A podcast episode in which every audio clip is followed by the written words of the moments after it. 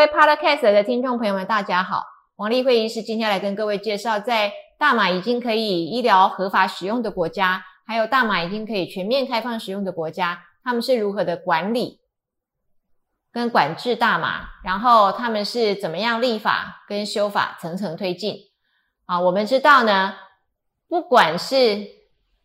已经医疗使用的，或者是全面开放使用的，其实都仍然是有管理的。并不是非常腐烂的，让它随便用，而且他们的管理、他们的开放，都是为着能够让犯罪集团呢更加的没有机会，然后避免这个大麻流入黑市，然后流到他们的青少年手里，然后也避免呢因为没有管制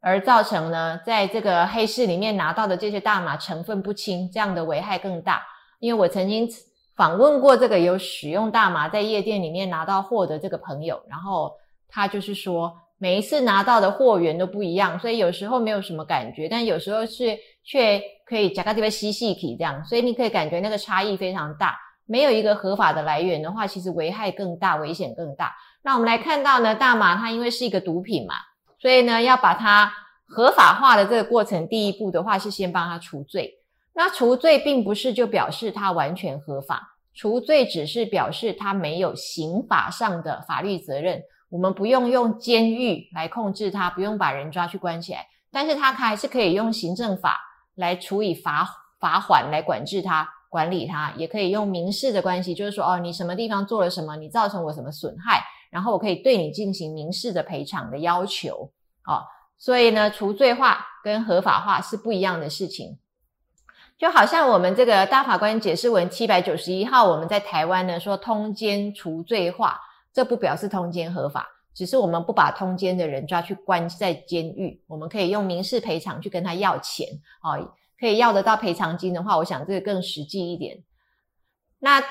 这个首先就是要这个食品药物管理局要承认呢，大麻是一个药用植物，它是可以合法医疗使用的。好，这是第一步。那第二步的话呢，就是要去审核跟核可哪一些含有大麻的产品是合法的。那这个的话呢，在美国他们是呢由医师来审核哪一些人是需要用大麻的患者，然后发给他一张大麻卡。那这个大麻卡呢，就是一种特殊身份，就好像我们台湾呢有重大伤病卡一样，只有特殊身份人会拿到。那这个特殊需要大麻的人，他们拿到大麻卡之后，可以到药房去买。政府合可的大麻产品，但在这个阶段呢，大麻产品就是没有致嗨成分的，或者说致嗨成分含量很少的哦。在美国的话，还是限制四氢大麻酚这种会致嗨的成分，必须要控制在零点三帕以下。好，那所以它主要成分是大麻二酚，就是 CBD。那在第三阶段，就是如果我们要让大麻再更宽松的话，我们就会许可这个四氢大麻酚的成分可以提高。那这个时候就是大麻花也可以在药局里面买得到。那大麻花就是大麻药用植物的嫩叶，还有它的这个顶端的这个部分的花籽。这里的大四氢大麻酚的含量很高，所以呢，在比较前阶段的时候呢，还没有这么开放的时候，几乎是不能够用大麻花的产品的哦，因为怕它的四氢大麻酚的这个程度浓度太多了。那第四阶段就是呢。都不去限制这个四氢大麻酚的成分了，然后这样的情况之下呢，就是也不需要这个大麻卡，那谁都可以去买，但是还是在药局才能买得到。那再来再更宽松了，到第五步的话，就是也不用去药局买了，就是可以自己做，可以自己卖，可以自己种，什么都可以了，这才是最宽松的管制哦，那个是。最大的开放的情况，那加拿大是一个号称是全面开放的国家嘛？哦，对于大麻，在二零一八年，那全面开放并不是没有管制，他们仍然有一部大麻法。那他们这个制定大麻法还有几个宗旨，第一个就是呢，要避免青少年呢借由黑市地下集团去接触到大麻哦。所以现在在这个加拿大，如果你要去买大麻产品的话，你是必须要出示身份证的，要看年龄的哦。然后呢，他们也。去禁绝呢犯罪集团的这个获利，就是去打击犯罪这样。因为如果你不合法管理它，不把大麻合法的话，大麻一定不会消失嘛，它只是潜入地下，那这个犯罪集团呢获利就更加猖狂。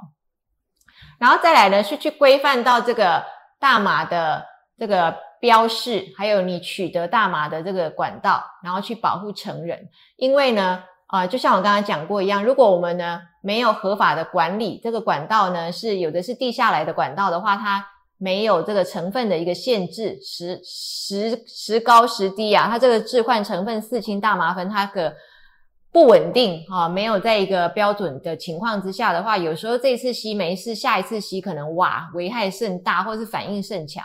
好，那么一个加拿大的成人，他可以啊买三十公克的干燥大麻。那么每一公克你可以换成液体啊，换成吃的东西啊，大麻蛋糕啊，你可以换成新鲜的 fresh 的大麻，你可以换成浓缩的大麻，你可以换成大麻种子啊，他们都定的相当的清楚啊，哦，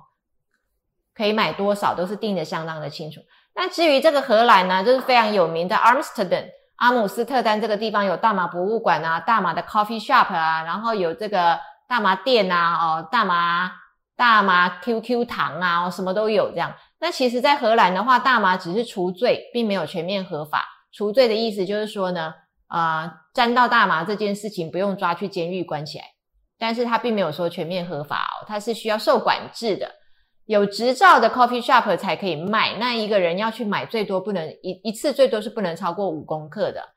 那一个人可以种五株大麻，你也不能种很多，哦，你不能无限制的种哦，这个都是有管的。那他们那边产品很多，有大麻蛋糕啊、大麻布 brownie 啊、大麻饼干啊、大麻的马卡龙啊，一样哦。这个是满十八岁的人才可以买哦，而且呢，它这个大大麻 coffee shop 的这个点也不是到处可以哦，大部分就是 Amsterdam 哦，其他地方可不行哦。那美国的话，我们知道二零一二年的话，科罗拉多州全面开放嘛，那我们也讲过在。联邦法的部分目前还没有完全开放，